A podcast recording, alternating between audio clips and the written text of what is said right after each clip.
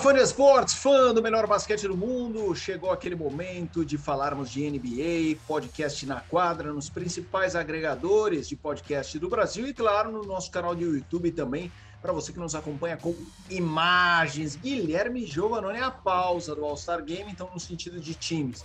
Temos algumas notícias, uma em especial muito importante que a gente vai falar, que é a lesão do Chris Paul, veio Uh, o diagnóstico, ali, a projeção de ausência dele no domingo do All-Star Game é uma projeção perigosa para o Phoenix Suns. Uh, mas vamos falar do All-Star Game antes e também projetar essa reta final da temporada. Tudo bem, Gui? Como vai? Tudo bem, Fê? Tudo ótimo por aqui. É, muito bem. Um, um, final de semana em que não só os jogadores da NBA deram uma relaxada, nós também nas transmissões, né? Pudemos nos divertir muito com o Rômulo. Eu estive no jogo ao lado do Rômulo do Bulga e também do José Aldo no, no Abre o Jogo, lá que fez uma, uma participação especial. O Rômulo aproveitou que ele estava no Rio de Janeiro, deu uma, uma sacaneada nele lá, né? Porque o Flamengo perdeu para o Atlético, né? Então, mas teve essa brincadeira muito gostosa. E que sim, é um momento de descontração e para a gente se divertir, né? Foi, o jogo foi bastante divertido, uh, habilidades eu gostei bastante do novo formato, o bola de três eu sempre gostei. Agora o de enterradas deixou bastante Meu... a desejar. Foi é isso que eu ia te perguntar. Eu acompanhei vocês uh, pela ESPN, também no Star Plus. É... Puxa vida. Foi, falando sobre o campeonato de enterrada, foi fiasco do ano ou estamos nos encaminhando para a extinção dessa competição? Então, eu acho que está mais para fiasco do ano, porque é, essa conversa da extinção do, do Campeonato Terradas, ela não é uma conversa nova, né?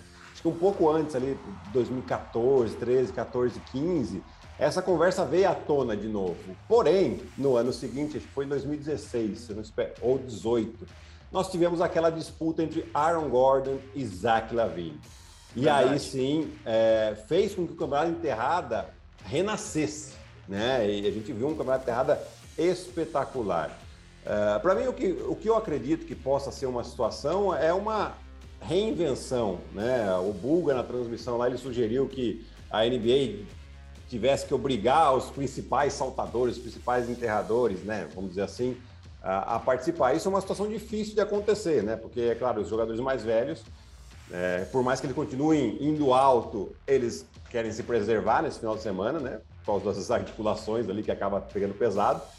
É, e você obrigar também é uma coisa ruim, né? Eu acho que não pega bem pro, pro, pro, pro evento em si, é um evento de festa. Então acho que nada deveria ser obrigatório. Uh, então, e aí eu até cheguei a sugerir, falei, poxa, seria legal talvez fazer disputa em duplas, como foi feito no desafio de habilidades, que eles fizeram trios, né? Por que não inventar alguma coisa e, e ou, que, em que os dois tenham que enterrar, ou você inventar alguma acrobacia antes da enterrada em dupla, pode ser que seja alguma, algum atrativo. Eu não sei, sem dúvida alguma, o Adam Silver, que é o, o, o general manager, não, o comissário, né? Comissário que fala da, da NBA, ele, ele é um cara que sempre busca coisas novas, tanto que ele foi um entusiasta do play-in e o play-in veio para ficar. Ele já fala de um outro torneio intertemporada, no meio da temporada, aliás, para a NBA, então ele está sempre olhando coisas novas para inovar dentro da NBA. Quem sabe ele não chega com alguma coisa aí diferente uh, ah, para esse torneio de enterradas. É, e é curioso, porque de fato o torneio de habilidade, quando começou, parecia muito infantil, né? Muito. Hum, e agora tá ficando legal, assim, tá, tá ficando realmente. Eles estão inventando. Eu brinco que é que nem Olimpíadas do Faustão, sabe? Assim, você, você no começo fala, nossa, tá parecendo a ponte do rio que cai. mas, mas não, agora, agora tá ficando legal, assim. Claro que rolam os micos. Eu vi um duelo lá do Scottie Barnes arremessando debaixo da cesta e ele não conseguiu fazer. Eu falei, gente, sem brincadeira, eu, eu meto essa bola, posso errar a primeira, na segunda. E aí ele foi, a primeira errou, a segunda errou, a terceira errou. Aí o Tyrese Maxey foi lá para fazer, errou também. Que é isso, meus caras, meio constrangido. É que nem o jogador quando é apresentado de futebol tem que fazer embaixadinha e não consegue. Pega mal, mas é. eu achei muito legal isso. Eu achei o torneio de habilidades e o de três pontos também eu acho meu favorito, porque por mais que seja igual, tem essa coisa contra o relógio, tem um contra o outro. Então, você fica lá, falta uma, faltam duas, é muito bacana. Então, é, a competitividade, eu, eu né? A competitividade traz, é, traz a nossa diversão. né? A diversão de quem está assistindo, né? E, e, por isso que essa mudança de formato também do próprio jogo das estrelas, em que o final você não tem mais tempo, né? Você tem o target score, ou seja, o, o, o, a pontuação alvo que você tem que chegar, né? Até homenageando é o Kobe Bryant ali. Isso traz a competitividade de volta e aí o jogo fica interessante. Tanto, tanto que o último quarto, gente, não teve nada de festa. É, você viu os caras jogando a vera, sério. Sim. Né? Muito sério. É, porque eles queriam ganhar. O Joel Embiid jogou o jogo inteiro sério, tá? porque ele queria ser o MVP, ele tava. A cara dele se olhava não tinha nada de festa na cara dele. Mas no último quarto eram todos daquela maneira. E isso, essa competitividade é a diversão. Isso que eu te perguntar, o formato atual você está gostando? Primeiro, essa coisa do time LeBron, time seja Gianni, seja Duran, assim, como foi nos últimos uh, anos, uh, não por leste versus oeste, você preferiu? E essas mudanças do quarto a quarto e tal, como é que, como é que você achou? O que, que você achou é, de tudo isso? Eu confesso, eu sou um pouquinho saudosista em relação a leste contra oeste. Eu acho que eu gostaria de ver de novo, porém com essas regras aqui. Né, de quarto a quarto, cada quarto vale alguma coisa, você né, tem uma, uma, uma escola ali, uma instituição que você faz uma doação e, e ter esse target score. Mas não que eu acho que está ruim, tá? É porque aí é saudosismo na veia aqui, tá? Eu, você cresci vendo leste contra oeste, você tinha inclusive uma série de estatísticas assim. É, mas é, é, é, legal também, eu acho que ele conseguiu criar né, um outro evento que é essa questão do draft, né? Dos capitães é, fazendo um draft que, na verdade, é mais um evento que foi incluído nesse, nesse final de semana das estrelas. Então, poxa, é, é super válido. Uh, as mudanças, por exemplo, no campeonato de três, você tem a bola mais colorida ainda, né? Do patrocinador lá que é de mais longe, que ela vale três pontos. Uh, então, todas essas mudanças, para mim, são muito uh, favoráveis. E, e, é uma coisa que, né, você tem que. O, o, pessoal da NBA eles fazem muito bem isso, e é uma coisa que é em constante mudança, assim, né? Para você ter a atenção do público, já que é um jogo festivo. Se fosse um jogo festivo sempre igual, a audiência, sem dúvida alguma, ia cair e a chance do, do evento morrer seria grande. É, eu acho que eles precisam um pouco disso. Eu estava lendo até em relação ao Oscar, que eles querem mudar a premiação do Oscar para trazer público novo. Então eu acho que eles precisam sempre ter essas sacadas. O que eu gostei do, do torneio de habilidades é isso. Os irmãos Antetokounmpo, sei lá, monta, monta um time só de pivô, ou faz um time só do leste europeu, sabe? Pô, tá aí tendo a guerra da Rússia e da Ucrânia, vamos juntar um monte de leste europeu, sabe? Você põe os caras para jogar. Eu acho que todo ano tem que ter esse tipo. Ou um dia, um grande estrela atual de uma franquia com uma estrela anos 80, sabe? Você inventa. Eu acho que isso, isso faz muita diferença. Ah, eu também acho. Eu, aliás, adorei as suas ideias. Né? Seria muito legal você pegar uh, atletas né, da, da ex-Yugoslávia. Né? Então você já, só isso já sai de Jokic e Doncic. É isso aí. né? É isso aí. Uh, mas eu já gostei, por exemplo, eles pegaram, fizeram um trio do time da casa, um trio de novatos, os irmãos. Isso. Poxa, é, é, é, é atração, é diferente. Uh, e a gente até brincou, eu brinquei na, na, na transmissão, né? Que, putz, uh, os antetocumbos montariam uma universidade ali, de tanto tijolo que eles iam soltar né, nos arremessos, que não é uma das, das características deles ter esse arremesso da longa distância. Né? Então, isso até pra gente fica legal, de, de, de, de inventar, né? Ah, os novatos são Sim. Os juvos, os juvenis, né? Que a gente brinca aqui. Uhum. Então, assim, é, tudo esse tipo de novidade, ele enriquece eventos não competitivos, né? E, e, e, que se torna realmente uma grande festa. Para a gente fechar o All-Star Game, Fã de Esportes, já vamos falar de lesão de Chris Paul, projeção na reta final da temporada regular, mas para fechar All-Star Game, a homenagem aos 75 maiores. Primeiro que isso é de parar, né? Eu vi circulando o encontro do Michael Jordan com o Magic Johnson nos bastidores. O Michael, vai, bota o seu cachorro velho, coloca o seu tênis e vamos tirar uma one-on-one. E ao mesmo tempo você vê assim os caras novos, o Don Tite perto do Michael Jordan, você fala, cara, você vê. E, e, teve uma declaração que eu não sei se foi você que postou, do Giannis batendo palma por Dirk Nowitzki, falando assim: é, sou fã do Michael Jordan, sou fã, mas para mim ver só tem dois europeus aqui. Então, para mim, tá aqui com o Dirk Nowitzki. É, isso o americano sabe fazer como ninguém, essa coisa de você cultuar a história e tal, mas eu vi que tinha gente que fala, essas listas dão sempre treta. Ei, 75 tá faltando tal cara. Para você, tá, faltou alguém? Olha, eu não senti tanta falta, assim, não fala, eu também né? não. Pra mim não foi um... Pô, você pode discutir, obviamente, Dwight Howard, você pode discutir Clay Thompson, né, que, que estavam fora dessas... Mas, assim, tá, se tivesse dentro ia estar um outro cara fora que também ia falar, beleza. É, é, é uma questão de escolha ali, mas não achei nenhum, nenhum absurdo. Né? Eu acho que quem tinha que estar, estava, né? Isso que é o mais importante. Né? E, e, o mais legal de tudo, né? Eu quando eu vi que né, eles iam anunciar os 75 nomes no intervalo, eu, sabe, eu fiquei um pouco preocupado. Falei, nossa, eles vão falar 75 nomes aqui, não vão ficar olhando isso aqui na, na tela, esperando. Que, que saco. E, é, que saco, né? Ia ser um meio um negócio, né? De ressaca, assim, né? E foi exatamente o contrário. Os caras, de novo, conseguiram fazer de uma maneira em que a gente ficou entretido. Eu, particularmente, fiquei muito entretido. A gente né, praticamente não participou, não falamos nada no intervalo enquanto os nomes estavam anuncia sendo anunciados. Eu fiquei prestando atenção em todos, porque eu queria ver como é que estavam os jogadores. E aí eles colocam uma música, eles separaram por posições. Então você fica, inclusive, curioso de saber em que posição foi, tal jogador foi colocado. Né? É, então isso é, é, realmente assim foi de tirar o chapéu mais uma vez. Eu lembro quando eu vi os dos 50 uh, anos, né, que, que escolheram os 50 melhores, foi uma coisa muito legal, né? Que imagina se colocaram 50 maiores jogadores ali na quadra, já tinha sido um eventaço.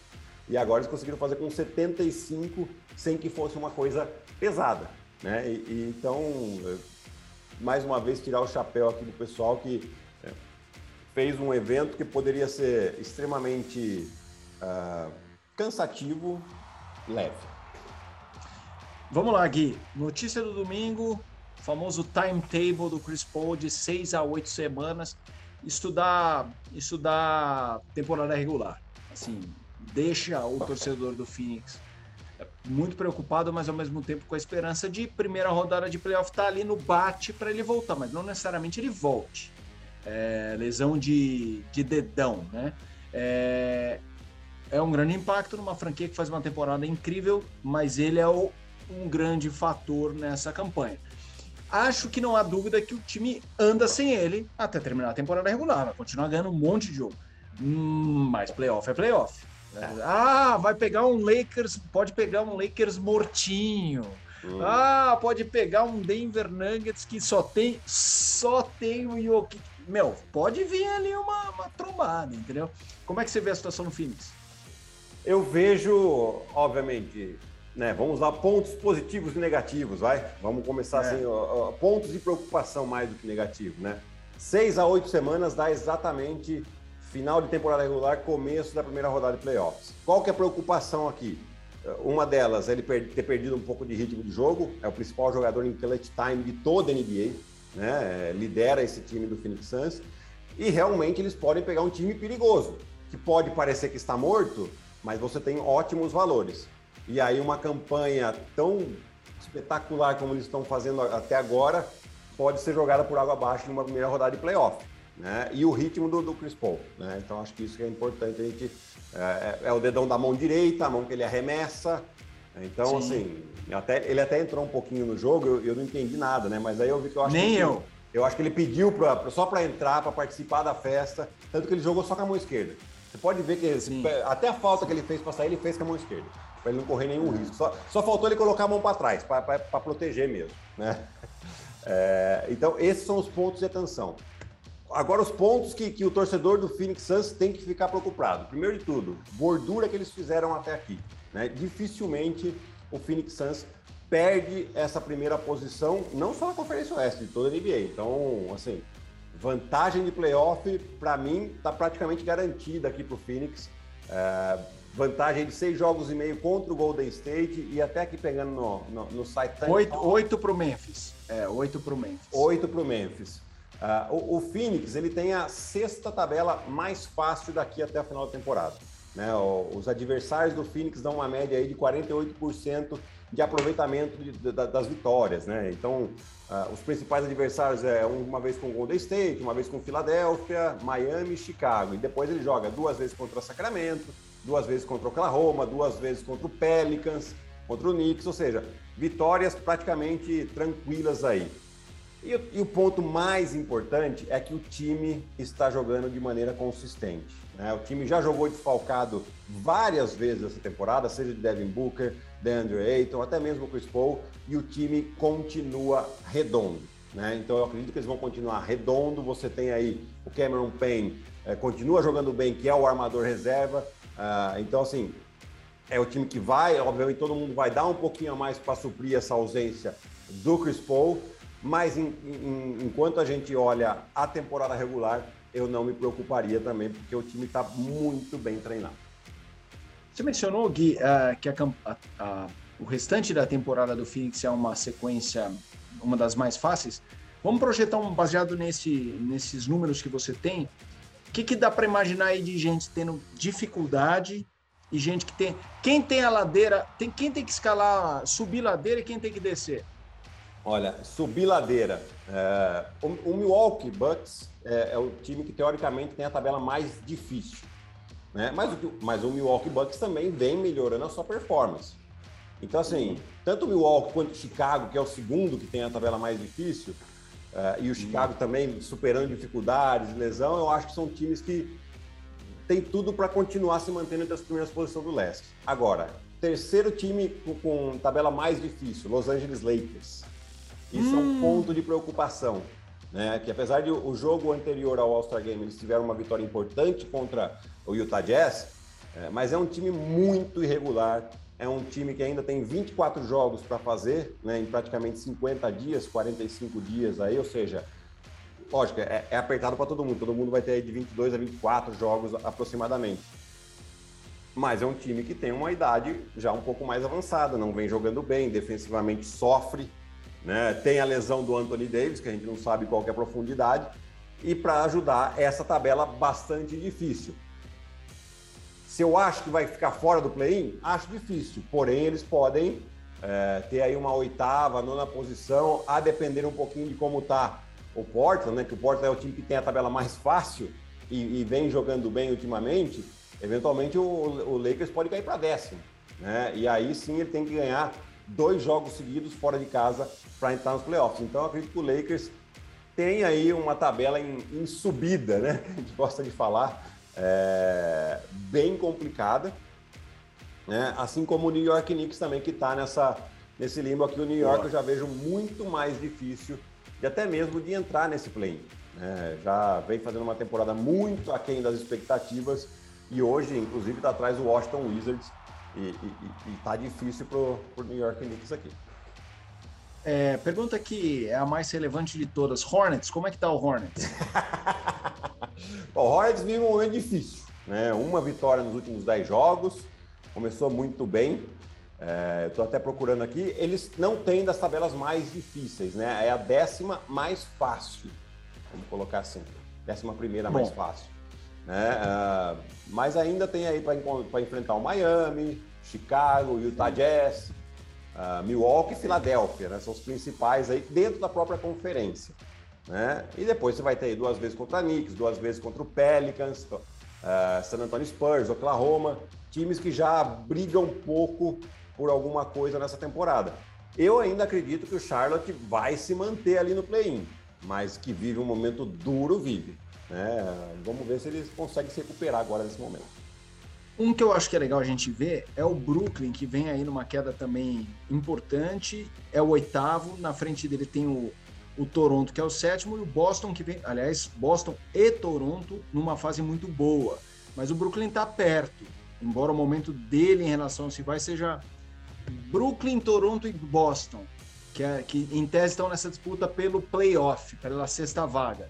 Embora eles possam até passar outros, mas focando nos três. Brooklyn, Toronto e Boston, quem tem mais fácil, quem tem mais difícil? Toronto está na situação mais tranquila aqui. Vamos colocar a sétima tabela mais fácil. Né? E, e, e Toronto realmente vem jogando bem. Né? É um time que uh, finalmente encaixou agora aí, uh, fez algumas trocas para tentar aumentar um pouquinho essa rotação da equipe. É, e, e, eu acho que né, é, é um, o técnico, eu sou muito fã do Nick Nurse. Eu acho que ele está arrancando leite de pedra ali, mas não é dessa temporada, não. Desde a temporada que eles foram campeões quando ele chegou. Né? É, é, então acho que o Toronto tem uma boa situação. Boston e Brooklyn estão mais ou menos próximo aqui, né? Um é, é a décima mais difícil que é o Boston e décima terceira mais difícil o Brooklyn. Uh, mas o Boston, de janeiro para cá, é a melhor defesa da NBA. E isso é uma garantia muito importante. O ataque parece estar mais objetivo agora, conseguiu se encaixar. A gente falou aqui que uh, o Emil Doca precisava de tempo para trabalhar, para realmente colocar o seu trabalho para florescer, né? E está acontecendo agora. Uh, então, eu acho que Boston vai ter que lidar um pouquinho com essa tabela difícil, né?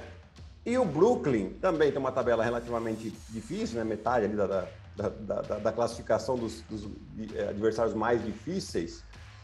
Porém, Brooklyn tem muita coisa para adicionar.